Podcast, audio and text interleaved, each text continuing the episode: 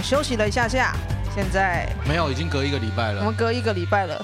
哇，很开心又看到九安了。哇，上礼拜，上礼拜聊到哪？上礼拜我们聊到空气性爱大赛。空气哦，哇，空气性爱大很好看呢，很精彩。没想到冠军是啊，现在不能这样。看我们在胡说八道什么东西。好，我们现在人造人喜剧万书第八十二集啊，也为大家邀请壮壮啊，壮壮一步都没有离开，来这个房间待。了一个礼拜，耶！我其实在这边有一个问题要问九安，请说。就九安刚刚在我们就这个礼拜的空档，他我们聊了一下，就是呃，九安认为二三俱乐部跟卡米利喜剧俱乐部的观众组成是稍微有点不一样的。对啊。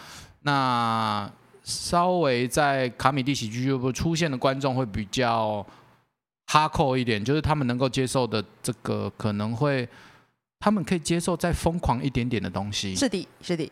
嗯、那最近的 Open Mic，嗯，被很多演员说容易挫折，嗯，那观众比较，嗯，不那么容易被逗笑。对呀。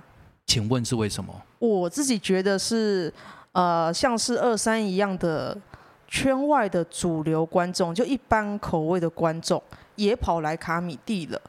所以这些可能价值观比较正常一点的观众是很难忽然间听到有人在台上很疯狂的讲一些老二笑话，讲一些真的很那种鲜血淋漓的地狱梗，他们会吓到，因为他们可能是看到卡米蒂这样子光鲜亮丽、很好像外表漂亮的一个商业气息的酒吧，会觉得。哦，那我可能跟男朋友下班之后来这里喝个酒啊，看一下好像很潮流的笑话。结果台上有人在呃拿观众手机去照自己的裤裆，他们可能没有办法接受这种表演。可是原先旧的卡米地观众是可以的，啊，旧的卡米地的演员也是喜欢的。只是新来的主流观众他们会吓到，会觉得哎，干这什么东西？忽然间看到了很像 B 级片、靠片的东西。但我觉得只是笑话的频率，呃，可能不适应那些观众。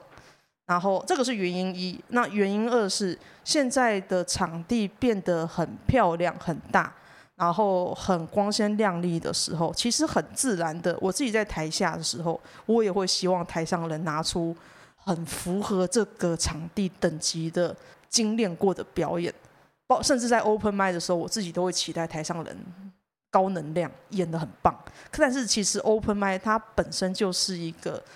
你不能拿那么高级的要求去看的东西，所以我现在会觉得，比方说在卡米蒂大厅的 open m i d 那真是超难测啊，难到不行。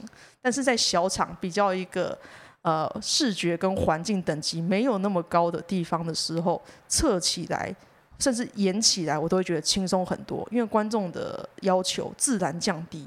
所以这是我觉得场地本身等级的影响会。让 open mic 的难度也跟着提高，这这包括我这次去南部，我去喜剧开港跟府城喜剧讲 open mic，那那里的场地也，高雄那也是一个平常的酒吧，你不会觉得它是很高级的装潢，但是会觉得很有居家感。然后台南那边是一个独立的书店，然后周围是一百个公仔跟一些电动，那也不会是一个很光鲜亮丽的地方。可是在那里讲真的是很轻松，啊，观众对你完全没有期待，就会觉得一个放松的气氛在空气中弥漫，就很好讲，很容易测。嗯嗯，我自己是这样觉得。懂了，懂了，懂了。哦，懂了，好好好好好，有机会去南部讲一下 Open 南部很好玩，对的，高雄高雄 Open 很好玩。哦，好好好，还可以见一下那个餐饮狂龙。对对对对对对，他他会请你喝酒。我那时候找他录，他就请我喝长岛冰茶加厚。那我们一边录一边发酒疯。那你有什么？你有昏倒醒来屁股痛痛的吗？没有没有没有。我上他上次请我酒的时候有。耶，一定要喝哦。他后来醒过来，但是我们疯到一个程度的时候，他隔天才跟我说：“哦，他后来才发现店长在那两杯长岛冰茶狂狂加生命之水。”生命之水是什么？就是浓度九十百分之九十五的伏特加。太扯了啦！超拉口。哇，那可以点火的那。对对对，天哪！我不去了，值得一试，值得一试。OK，哎 呀哎呀。好，我们进入主题，耶，是耶耶。那么先问壮壮说，壮壮暑期要在卡米蒂开表演课了啊？为什么要想开课呢？哦，一方面是卡米蒂有一个老板娘叫小玉，嗯，小玉说要开课，嗯，我不得不从。哦，对，他想要开一个漂亮的师资，这样子，的确也蛮漂亮的，有野啊，还有 漫才少爷，对，漫才少爷，还有声音的老师等等，所以其实还蛮蛮漂亮的师资，然后场地也可以被充分利用，嗯。那暑期的话，呃，不管是青少年或是成人，心情其实都比较放松的状态，嗯，所以其实是蛮蛮适合上课的。要不然我的课程一般就是台中的脱口秀班的话，会上到我的一些课程这样子而已。嗯、那其实这一次的设计还是有一点，呃，我也不完全确定来报名的到底会是谁，因为原本其实丹尼其实也有跟我讲过类似开课的事情。当然，我就说，其实我我还不完全掌握到脱口秀演员跟戏剧演员，我我应该怎么分别他们这样子。但是这一次来报名的，我也没有限定说到底是什么样的人来报名，嗯、但其实已经报了。现在目前就是喜剧演员是多数。嗯哼，所以可能里面的内容会比较接近脱口秀演员可能会比较需要的这些东西。嗯哼，然后我可能也会一边教一边试试看，说什么样的他们最需要什么样的东西。嗯哼哼，对，因为我有报名，那你觉得我们的发真的假？真的真的，对对，我是一个我很喜欢上课。哇，那你觉得我们哦这种学生可以从你的表演课学到什么呢？嗯。我觉得其实最重要的跟戏剧课比较接近，但是、嗯、呃，喜剧演员又更需要的就是就是羞耻这件事情，就是大家很容易对于羞耻，对大家面前的羞耻这件事情会放不下，嗯、大家很容易会想要干干净净、漂漂亮亮的在台上，对，然后我想要打破这个东西，那基本上打破这个东西只是。不是说一定要让你弄脏，而是让你可以接受这件事情。嗯，然后在这个场地能够熟悉这个场地，然后把这个地方当做是自己的地方。啊、如何在这个场地找到有自己一个一个归属感，你才会比较放松。嗯，然后呃，怎么样跟可能跟观众互动这样子，嗯、可能会是比较我 focus 的部分。当然还有怎么建立一个虚拟的场景。嗯。然后怎么样在虚拟的场景里面做比较完比较完整的表演，然后看起来是对的。好，对，哦，听起来很丰富。是，哎，那再想问，就是壮壮的表演，台上的表演风格很狂野奔放，那你也会很任性的骚扰观众，还有其他演员。而且我觉得最神奇的是，嗯、呃，我我作为观众，我看到你这样骚扰。不会让人反感，而且我觉得被你骚扰的人好像也不会很不舒服。嗯，嗯，嗯，所以我会想问，那你是怎么样子养成这样子狂放的风格？对，嗯，一方面我要先问你，就是说你的看法是准的吗？我不晓得，这哎，我可能还蛮主观。但是我觉得你在骚扰的时候，真的是全场观众都会笑。但是我其实不太确定被你骚扰的人，他们是什么样子感觉？他们感觉是说，我现在不笑，等一下一定会被壮壮锁定。糟 糕 糟糕！赶快笑，赶快笑，好像我很融入一样。我只是不要他接近我而已。然后假装眼神没有在闪避他，不能坐第一排，千万不能坐第一排。没有，其实后面我都会往下走，所以所以没有安全，没有人身安全。在我的秀里面，就是我觉得，其实，在这样的场合里面，或者说来看我的专场的朋朋友们，其实都是都是呃很热情的，嗯，然后他们也，他们就等于是来参加一个大型活动，嗯，所以其实所有人是准备好的，嗯，那会想要来或者说喜欢我的观众，其实本来就是一些，我觉得。比较放松或是比较活泼的观众，或者是闷骚的观众，嗯嗯嗯嗯，呃，尺度很大一点的观众。对，其实有一些人虽然闷闷的，但是其实其实是，虽然碰到了被我骚扰，还是会害羞，嗯，但其实是会觉得有趣的，嗯嗯，所以我就是要满足他们这样的体验，这样所有人都都是，不管干的人还是被干的，我们又回到就是。假干这件事情呢，就是不知道干的人还是被干的人，或是拍摄的人都是很开心，很开心。对，对，我们就是想玩这个。嗯，对对对。因为我真的觉得很奇妙，因为偶尔你会来 open mic，对，然后但 open mic 观众基本上可能就是很 regular、很普通的分布，不会有特不一定会有特别来看你的。对。但是你在 open mic，你上台的时候，我都可以感觉到观众对于下流这件事情的包容度自然的提高了。比方说你去 二三有一次他们有个什么活动，喜剧气化王。哦。嗯，那一次我有去看。然后，因为我、说前不久吗？对，前不久，大概四月、五月的时候，就有丹尼、哦、马友、李安、哦、马克。哦，你有去看？对，我有去看。哦，因为我想说，哎，你第一次参加这个，然后我去看一下。是，是，是。因为我在想，那时候我有感受到一件事情，就是我认为二三的观众应该也是比较呃价值观一般的人。可是他们对于你在台上忽然间丢很下流脏的东西的时候，那个包容度也是忽然间扩大到，我觉得说你们怎么可能吃得下去这么脏的东西？所以你有一种可以自然的让观众对下流梗包容度而自动扩大的能力，那、啊、你是怎么做到？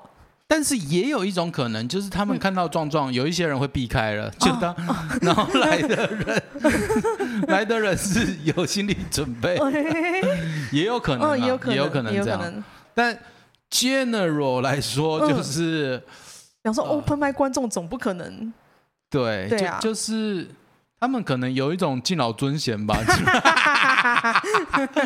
是阿 阿伯就是爱讲这种笑话，啊好啦，就这啦，欸、就是呃，可能是我没有把它当做一件，基本上来说，我没有把色当做一件是什么很避讳的，或者说很脏的一件事情，欸、我会把它当做就就是这样嘛。嗯就人人生每天都在面对的事情。对对对，就是这样啊，就喜欢色色的嘛啊，其实你也喜欢，我也喜欢，只是大家习惯不讲，我就讲出来了嘛。我就代替就是人心中的小恶魔这部分嘛，啊，我又很可爱，我表现的很可爱，所以就是想要就是想要让大家让今天晚上我们就是偷偷的把这部分给开放了，大家说好不好啊？的那种感觉这样子。哎，这个这个心态我觉得很棒。对对，有时候可以啦。嗯，好。那你在台上，因为看起来真的是尺度无下限。那对你来说，表演啊，你自己觉得牺牲最大的底线是什么？其实我之前在 YouTube 上面就是有一个影片叫小不正嘛。嗯，对对。然后小不正的，对对对，我穿女装的。然后他就是原始的小歪，就是把他的奶头给盖住了。嗯嗯。那我也是把奶头给盖住了。然后因为越做，我好像得。越以即兴的角度来说，我必须 heighten 它，我必，所以我到第四集的时候，我只用胶带盖住我的奶头跟我的鸡鸡。嗯。我觉得那个很耻，超耻的，而且我是借了一个舞舞团的舞蹈教室，我还借用舞团的两个舞者来当我的伴舞，我跟着很扯，因为那胶带都粘到我的毛了，我还请舞者帮我看一下，我觉得真的很耻哎。然后我那时候还有我以前的那个时候就已经是前女友的女生，嗯，她就说。我觉得你应该是一个有一点，其实你还蛮注重形象的。这影片真的好丑哦，而且露的不是好看的那种，你怎么会想要把它剖出来？但我没办法，就是因为演出，然后我又觉得好像这就是最后的 heighten 了，所以我就就把它我就拍了这样子。嗯成果其实我还蛮喜欢的啊，看了一下，看的时候还是要跟一下，就呃干，这这到底啥小？但还是觉得，嗯，就是得这样，不然怎么办？嗯、底线就是呃，胶带遮鸡鸡跟毛。真的，真的，那个撕下来多厉害啊！自然的除毛，包皮都差点一起除掉了。好，底线很大。好的，好，那接下来想问就是，呃，我以前有跟你合演过《不羁夜》。然后那那一次我就是印象很深刻，那时候我大概讲了一年多的脱口秀，一年对对一年多，可能还没到一年半，一年多吗？多对我二零一八的秋季班，硕修那里上脱口秀秋季班，哦、然后二零二零年初，呃，硕修又问我要不要演不羁夜，我就好这样子。我记得你那时候好像讲了是不是有讲小美人鱼的事情？对对对对对，我二零一九的时候，现在终于拍出来了，现在，正在上映了，我现在很快乐，哇。我的预言到现在还是准的，超酷超酷，就黑人演小美人鱼，对呀、啊，是是是，啊、然后你要说的是，对我说那时候跟你合演不吉野，然后那时候我印象很深刻，就是不羁夜第一天的那天下午可能要要彩排，然后你一进来卡米蒂就问说，哎、欸，我只写了三分之一的本，跟我说你们也一样，然后我在那边想说，干你都在笑，我觉得我以为你在开玩笑，后来发现，哎、欸，干你好像是在讲真的，因为那三天你的表演的本都不太一样，可是你会觉得，哎、欸，好像越来越具体，重复的部分变多了，好可怕、哦，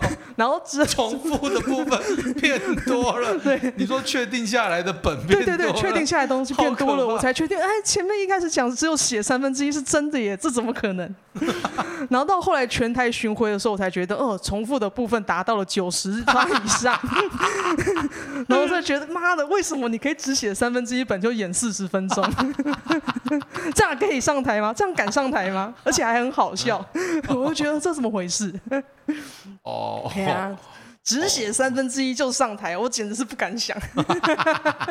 为什么呢？为什么？而且还很好笑，这我更不懂。呃呃，就是就无耻吧，我觉得是无耻，这是最无耻的地方。是不是我们上你的表演课可以学到这一点？哎，真的，真的，好好好好，列列入教材，还好酷啊！好，就是呃，基本上这件事情一定是要尽量是我自己本身真实的经历，嗯嗯，然后呃，我可能都把这个故事。至少在上台前，我已经有清楚的模样了。嗯，那这三场其实就是把多余的给修掉而已。哦，就是观众比较没有反应的，观众比较没有感觉的，把它修掉而已。其实这样比较长的故事型的，在 Open Mic 其实也非常难讲。哎，对，因为时间也不够，不够前面的 set up 暖身跟慢慢丢这些故事。嗯哼哼。所以就是得在台上直接。直接试了这样子，哇哦！但本身一定是我觉得很有趣，然后很兴奋、很值得回忆的一个事件这样子，然后把重点、重点，我觉得重点的部分整个拉出来，我觉得有趣的部分拉出来。那在台上其实就是只要身临其境，一边演一边经历，就会很开心了这样子。对对。那那这也是你平常写本的方法吗？呃，平常怎么写本呢？如果是比较长段的故事的话，嗯、应该也是这样，就是多半是把自己的经验给拉出来，嗯，然后把比较重点的场景，嗯，呃，拉出来，场景里面哪一个哪一个互动是最有趣的？那因为也是比较长期的关系，也会知道说哪一部分自己讲会觉得有趣，嗯、观众听到会觉得有趣，把几个点拉出来。基本上他这个故事就成型了，对，所以就是在他上台的跟观众的磨合的经验这样子。哦，哇，真是大概是这样。原来长故事型的人要直接在表演的时候当做 open mind，然后一直去修它。哎，这个就尽量，这个可以剪掉吗？这个怎么？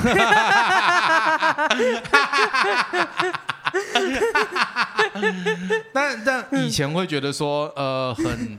对不起，第一场或第二场的观众，嗯、但我觉得其实蛮有趣的。后来有一些就是跟我很熟的，有时候是朋友的人，嘿嘿嘿他们就是来看第一场，对，就是会来看壮壮用生命在。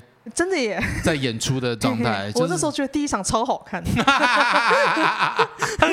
觉得实在太奇怪了，就使出浑身解数，想办法把故事完整的讲过一遍，我才会知道说哪里是 work，哪里不 work。我觉得，干这个人在台上，在他是用肾上腺素在演，太好看了吧？所以，所以每个点其实有一些东西是真的没办法在写的时候。完整的表现出来的，因为有一些表演的一些觉得有趣的部分，是真的是在台上，你用肾上腺素跟现场的气氛，你就是天外飞来一笔就中了。对对对对对。有时候你在书桌前是没有办法想到这个东西的。嗯。呃，你想的你在书桌前想的太清楚的时候，你上台就是在做执行这个动作。你上台的时候，呃，能够刺激出来的新的有新鲜的东西、有趣的东西。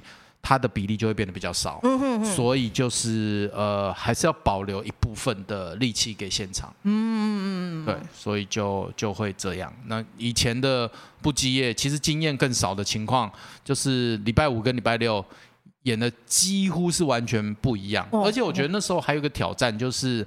第一天演出，我觉得中的梗，嗯，我第二天在演的时候都不对了。哦、我觉得，我觉得会很挫折，而且好几次是这样。嗯嗯嗯。后来会比较发现，就是就算是同样的梗，我第一次说出来的那个新鲜感，我自己都感觉到新鲜感的那个感觉，观众是收得到的。嗯嗯。到第二天，我刻意去讲这些段子的这些点的时候，就算字是一模一样的，观众还是会觉得不太一样。对，开始会注意到这些节奏，哪一些东西同样的东西，哪一些是要顺过去的，哪一些是要重点讲的，开始会抓的比较清楚。对对，当然当然也是一方面也是被。就是后辈们就是压力的关系，就开始开始做一些逐字稿的这些动作，嗯嗯，所以就会呃有一些就会比较清楚，什么东西是因为字词，什么时候什么东西是因为表演，嗯嗯对，所以也感谢大家，也感谢大家，真的真的真的，这个同一个梗连续讲两天会不中，这个我有听欧爷讲过，但是他是劝我们说，呃，第一场中的不要去妄想第二场还中。那那嘿，是是是。然后他，我忘记是不是这样子说，但是他是，我们有问过他说，那你要怎么样让自己每一场都很活在当下？然后他的说法是他演完之后，当天睡觉之前会说服自己，或是催眠，或是逼自己说，我要忘掉今天发生的所有事情。然后隔天起来就会完全把那些旧的前一场的回忆忘掉，他就可以崭新的来演下一场。哦，嗯、懂懂懂懂。其实其实舞台剧也是这样嘛，因为舞台剧更重复。因为舞台剧对啊，你如果是定目剧的话，你是每天必须演同样的东西。但我们可以也可以看到，就是在游乐场有没有演一些什么，比如说蜘蛛人啊，或者什么公主啊什么。他们演到就是他们已经知道下一下一句要做什么了，嗯、那个演到已经没有生命的感觉了。就是我们也是要避免这样的事情，所以在舞台上适当的肾上腺素，适当的放空自己是必要的。嗯哼，好，学到很多。那再来想问你说，壮壮这一次的专场是第六次，你前四场专场是一年一档，然后第五次专场是二零二零年的政治没有要正确，是，然后之后隔了三年到现在才是第六档，对。那为什么隔了三年才办？呃，可能是疫情的关系吧，哦、还是有其他的原因呢？呃，嗯，这三年，嗯、呃，这三年就是在经经历人生的人生的难关嘛。哦，好好好。对啊，家里就是我妈刚好住院生病，哦、然后我自己刚好也甲状腺亢进的关系，哦、所以也在也在生病的状态里面。嗯。嗯然后刚好大家又开始，呃，喜剧圈有一个翻天覆地的大混战，嗯，大家都在开专场，对，呃，嗯、开始开专场，然后，嗯、呃，我觉得我应该从零开始，哦，哦，哦，哦。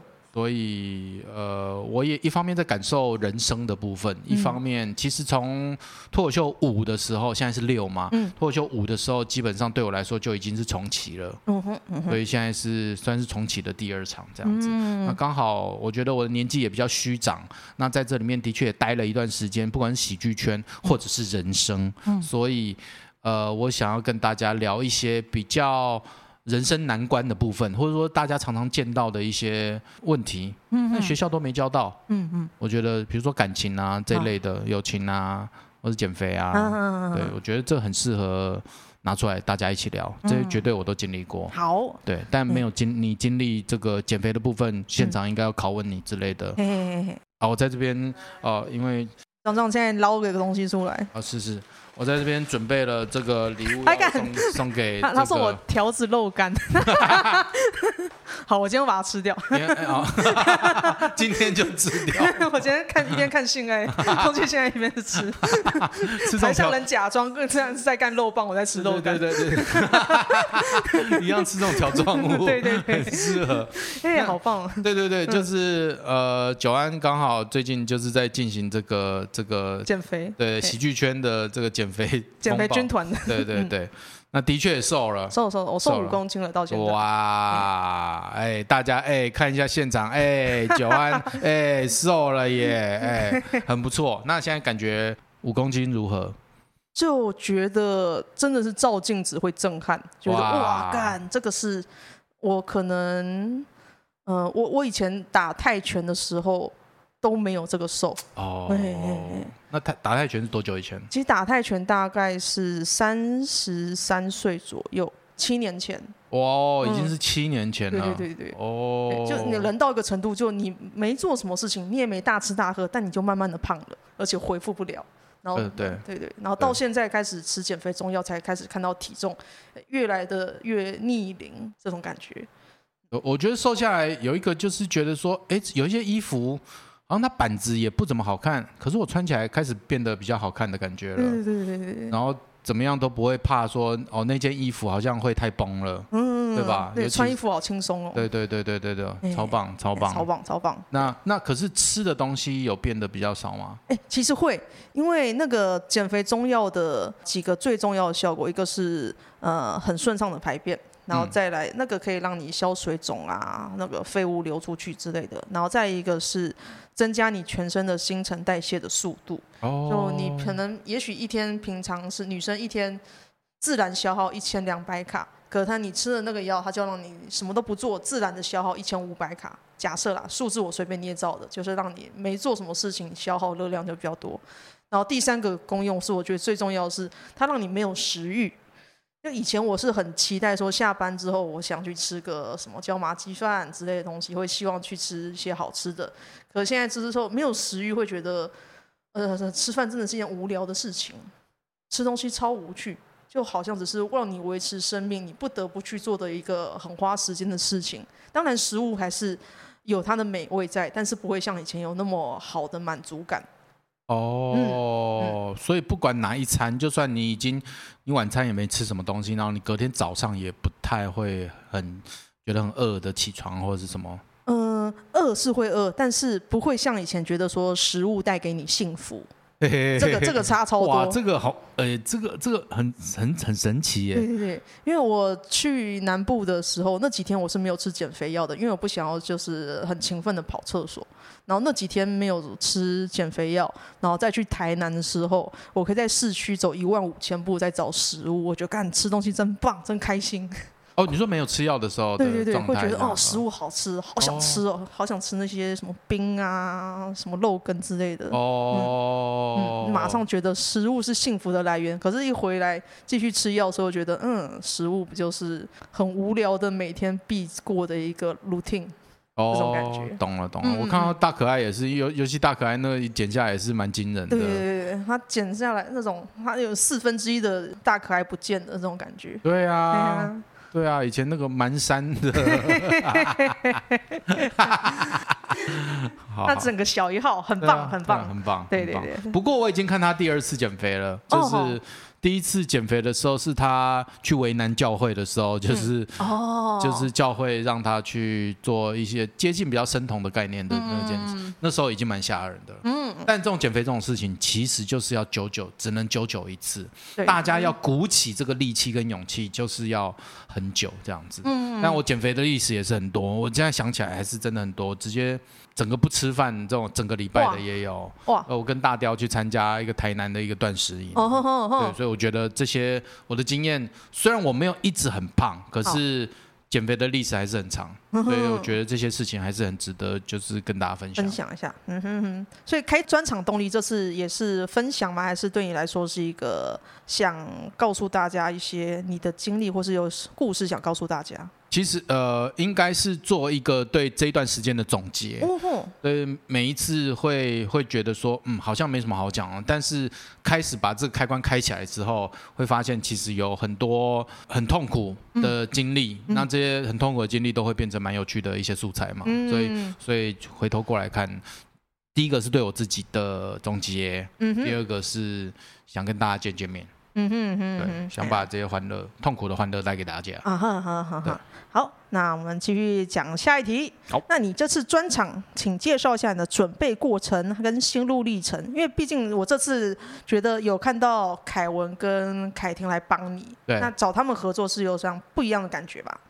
呃，嗯、我我觉得呃，准备过程会跟以前不一样吗？有这样子的帮手？呃，其实，在我脱口秀四的时候，嗯、呃，那时候龙哥，台中的龙哥有来帮忙，嗯、呃，我的饮食的部分，嗯、不是我吃的东西，而是我现场要要丢出来一些让大家现场可以吃的这些东西。嗯、那其实花了蛮多的时间在做，呃。饮食的搭配就是现场有个叫大鸡鸡跟大内内套餐这样子，嗯、我想要让大家吃的简单，嗯、跟呃付钱付的容易，嗯、然后吃的又开心，要不然每次都在那边吃洋芋片，我就觉得很痛苦。嗯、那时候卡米蒂一直只有洋芋片，连爆米花都没有的时候，哦、所以就想要吃现场让大家吃卤味吃的很开心这样子。然后这一次这一次。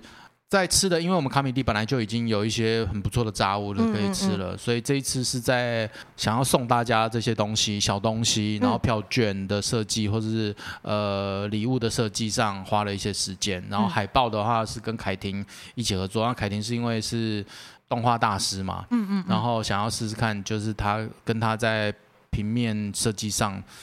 能不能够撞出一些火花？那这次我们设计了那个像捍卫任务的那个海报，嗯，然后也我们现在还在改版中，虽然已经试出了，但 还在改版中。然后凯文也蛮有趣的，因为凯文就是就像刚讲的，呃，像上个礼拜讲的，就是 他就是很哈扣的，会看很多表演，所以会给我很多的资讯。嗯，然后刚好他最近也是在这个停业中。哦。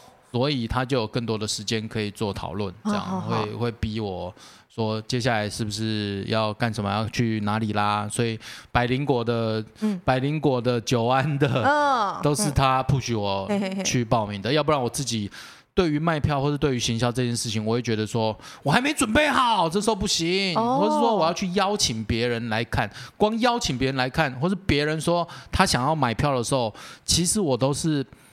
我都是觉得很犹豫的，就是我自己心里是觉得说，我现在还在准备中，嗯、我怎么去卖这个东西？嗯、但事实上，行销本来就是要这样嘛，就是我一边准备要一边卖了，所以要有他 push 我做这件事情是蛮好的，嗯、所以。呱吉，他说要不要去瓜吉？我说啊，瓜吉，我要去瓜吉，很扯。我昨天已经写讯息给瓜吉，瓜吉听说去你那边要准备歌单，是不是啊？然后他就在那边哈哈哈哈哈哈。他说对，要准备歌单，好赞哦。所以跟呱吉王建华，我要看，我要看。对，一定不知道，就而且是直播哎。我本来想说是先录好，没有是直播。天哪，我因为我一开始跟凯文。讲的时候，我说我要是去录瓜集的，就是这整个节目之后，一定至少有一个人会生气，要不然生气的结束，要不然就是两个一起生气。那我们走着瞧。太期待了，凯文，凯文天才，凯文你做的对。对对对，厉害厉害。他说好啦，或者说他说凯莉说好啊，你怎么不跟他联络？对对，变成凯莉在那边追说，壮你到底要不要来？所以终终究还是去了。呀，好，凯凯文真是出乎意料，一个很棒的制作人。对对对对对，好奇怪哦，好奇怪哦。阿宅为什么啊？为什么？那为什么会制作人会找他？我也不想啊。可是 你也不想，我也不想。那什么？他报名吗？但是因为他就是你的关系，我的关系。因为你找他跟徐苗不是来这边？对啊，对啊，我来录音。对啊，对啊，录音启发他当制作人的一个。哦哦，是这样子吗？就是就是，他就开始抱怨了，我就觉得啊，真的很烦呢。他们这样子，但是我非常感谢，就是非常非常非常感谢他们两个，然后。呃，刚好他就说，你是不是签制作人？哦、你是不是签制作人？嗯、你是不是欠人家 push？那 social 就是说你欠人家 push，、嗯、要不要我来当制作人？但如果他本来就要当制作人，我会有点担心。嗯、但是事实上，我去看了他的他做的漫才的这一档，欸、那个好看。对，他做那一档，我觉得他有点神奇的地方是，明明是他的第一个制作，他以前也完全没有演出，呃，做这一类制作经验，他就是一个他妈阿宅电脑工程师，嗯、但他就来做这件事情，他演出当天，他只有说他紧张，但我看不出他紧张哦。然后结束的时候也没有一副慌乱的样子。就算我们是身为演员，我也做了这么久的演员，嗯，你叫我制作一档别人的戏，我都还是会紧张，观众的状况、演员的状况，我可能会想太多。嗯嗯，但他。呃，我不知道他是想太多还是想太少，嗯，他就是一副老神在在就这样。哦，我叫他加演，他还在那边考虑说，这个加演的这个成本效益的话，还是在做新的一档，或者说我觉得蛮蛮理性的。嗯哼哼，我觉得那可以来试试看呐、啊。哦，大不了这个结束，这个制作结束之后，有一个人会生气，不知道是他生气还是我生气。做的意外的很好，嗯，对，所以我们就是走着瞧，那到现在也是蛮蛮好的。那今天晚上也要去做那个空气性爱，嗯啊，我们角色角色稍微颠倒了一下，这个礼拜，嗯、这礼拜我就在在在盯他这样子，按剧本写怎样，你知道吗？你这演怎样？昨天昨天那个打烊，卡米蒂打烊了，我们还在那边练习。哦，你也在现场？我在现场，就是凯文跟壮从卡米蒂仓库拿了一个充气娃娃出来，在那里干充气娃娃。我 就说，你要演充气娃娃，那他的手，你因为是无实物的状态，你这个演出的状态，我觉得我觉得不像，你就是没有顾虑到，所以观众都看不出来这娃娃到底现在长什么样。好好好所以我就去把我，呃，我就问 social 说，哎，我那个《壮壮毒舌脱口秀》四的时候，我做了一个小的短剧，然后里面有一个那个。充气娃娃还在不在？他说：“哎、欸，还在啊，哎、欸，真的还在。”嗯，然后我就把它吹吹。嗯，对我好久没吹它了。那那那那一次真的有够脏。对，它 我觉得它下面都会发黑。没有，那是毛，那是很正常的，那很干净的毛。而且我们的店员念真还有用吸尘器把它下面吸一吸，很干净。对，然后然后就是两呃两三年不见了，它还是一样的可爱。好，然后我就叫那个凯文练习这样子。嗯，对，很期待他今天。现在凯文，那你有什么话想对凯文讲吗？不要再逼我啦！哦，他其实逼的，他他已经听过很多人讲说不要逼壮壮，包括张硕修 说不要逼我，所以他已经很手下留情了。好，然后总之要很感谢他，也感谢凯婷。其实我们就在一直在那个群组里面讲一些垃圾话。就是让我的那个焦虑感消失，嗯，蛮好的，嗯哼，感谢他们，嘿，找到一个 push 的一个舒适的一个界限，是。是第一，是。好，那再来想问，就是壮壮有办过很多次专场了，那你现在看到现在是大专场时代，满地专场，有什么想法呢？我还在观察中啦，好，就是说很多人会想要把这当做他的 KPI，嗯，就是大家的一个一个。想要做到一个专场，好像就可能是一个什么？我觉得，呃，KPI 的概念可以，但我觉得最棒的一件事情，呃，不知道你有没有感觉得到，就是中间会有很多心路历程，中间会非常会否定自己，会慌乱。会焦躁，然后会会对家里的摆设，觉得说家里怎么那么乱，什么跟这些表演无关的事情，然后开始在那边很焦虑，然后到最后演出，然后得到观众的回馈之后，得到那个满满的感觉。呃，我觉得这整趟对演员来说都是一件蛮蛮蛮好的事情。对对对。所以其实当然我最期待的还是呃演员呃啊、呃、还是期待观众。观众的回馈，但这一次其实已经有很多演员来来买票了，所以其实我也蛮紧张的，就反而有其实已经跟两年、三年前之前做的已经不太一样了，已经开始有一些后辈要来看了。对啊，当然当然，对对，会紧张紧张到我现在手那个水壶都掉了，都倒了，对，一定会来看的啊。对对，所以所以呃，诶，又是另外一次新的刺激，嗯嗯，对，所以也。其实很期待啊，尤其在新的场地里面，也做了之前的一些演出了，像不羁夜，嗯，所以会想要知道在这个场地里面做自己的专场到底什么样的感觉，嗯嗯，应该是所有人都是我的囊中物的这种感觉，骚扰整排的人，对，一路骚扰到包厢，骚扰一个小时啊，哎，期待期待，那请你给一个一些现在想开专场的演员一些建议。好了，不要开了，好了啦，好了啦，开几场好了啦，他 自己演怎样不知道吗？哎，我刚刚不是这样讲的吗？呃，我觉得反正就是这个心路历程，你想要体验是可以的、啊。嗯嗯，那就是呃，表演太多，本来就是不管观众或是其他演员，可能也会比较累。嗯，那你不管你抱着什么样的想法，我觉得都还是你就做吧，嗯，就做吧，因为其实其实张硕修也说过嘛，就是这个市场你也不能说它已经完全饱和了。如果要把台湾做成一个真的像美国那样，就是就是脱口秀真的是蛮主流的一个表演的话，因为其实这其实二十年前脱口秀对美国来说也不算是主流的表演，也不是所有人都在做的事情。现在跟现在就是真的满地都是在开花了。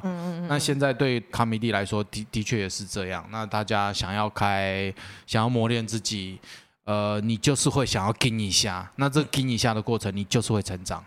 所以以成长的角度来说，其实就已经蛮鼓励大家来做了。然后当然各地的，我觉得呃，我更期待的是各地在地的喜剧演员也开始有一些互相的交流，跟做很多对自己的呃突破。嗯，像嘉义也开了自己的那个喜剧的社团，所以蛮期待在各地演出。那东台湾其实也是蛮期待的。嗯，有机会还会想去这样。哎，凯文安排一下好不好？凯文加油！好，就能开一些原住民玩笑，直接被出招。好期待哦，好期待！去骚扰原住民观众会发生什么事情？什么哇？冲上来灌你酒？骚扰那种超强的，他们这即兴能力一定爆强的，那个真的只能被骚扰回来。去那边才会发现说我是假原住民啊，他们才是最强的表演者，真的。真的对，期待哎，期待。好，那最后哦，壮壮有什么想要补充或者是宣传的呢？可以介绍自己脸书或者是你的活动。呃，首先是我的新竹经典场已经卖完了，嗯、所以我有去去看。哦，太棒了，谢谢，谢谢谢谢。谢谢，然后呃，所以这个就不广告了。但是如果各地还有其他，就是我有做一个大鸡巴时代二的演出，如果其他地方也想看我的经典场的话，那欢迎就是写信给我或者什么，我在 Linktree 上面。都会有我的的联络方式，嗯哼，欢迎大家写信给我。嗯，然后另外是我的专场，当然现在还在 KKTix 上面开卖中，大家只要打呃“壮壮毒舌脱口秀六”呃“壮壮毒舌脱口秀六”对，还有六“壮壮毒舌说脱口秀六 FAQ” 应该就可以找到我了，或者直接打 FAQ。嗯哼，然后在卡米蒂这个即即将来临的暑期也有我的教学活动，如果大家对于喜剧有兴趣的话呢，欢迎来报名。嗯。好好，那希望有听到这一集，那想上课或者是培养一下自己无耻的那一面的话，就来跟壮壮学习。耶 Yeah.、yeah，那壮壮在各地的表演，想必非常好看的，希望大家一定要看啊！但不看的话，不知道你们冲三小，你们不看的话，为什么要来听我 podcast？哎，看一定要去看哦，真的、啊、一定要去看，一定要去看。耶耶，好，那我们今天呢，录壮壮又到这边了，谢谢跟大家说一下拜拜，谢谢壮壮，谢谢壮壮肉干，耶，拜拜拜拜。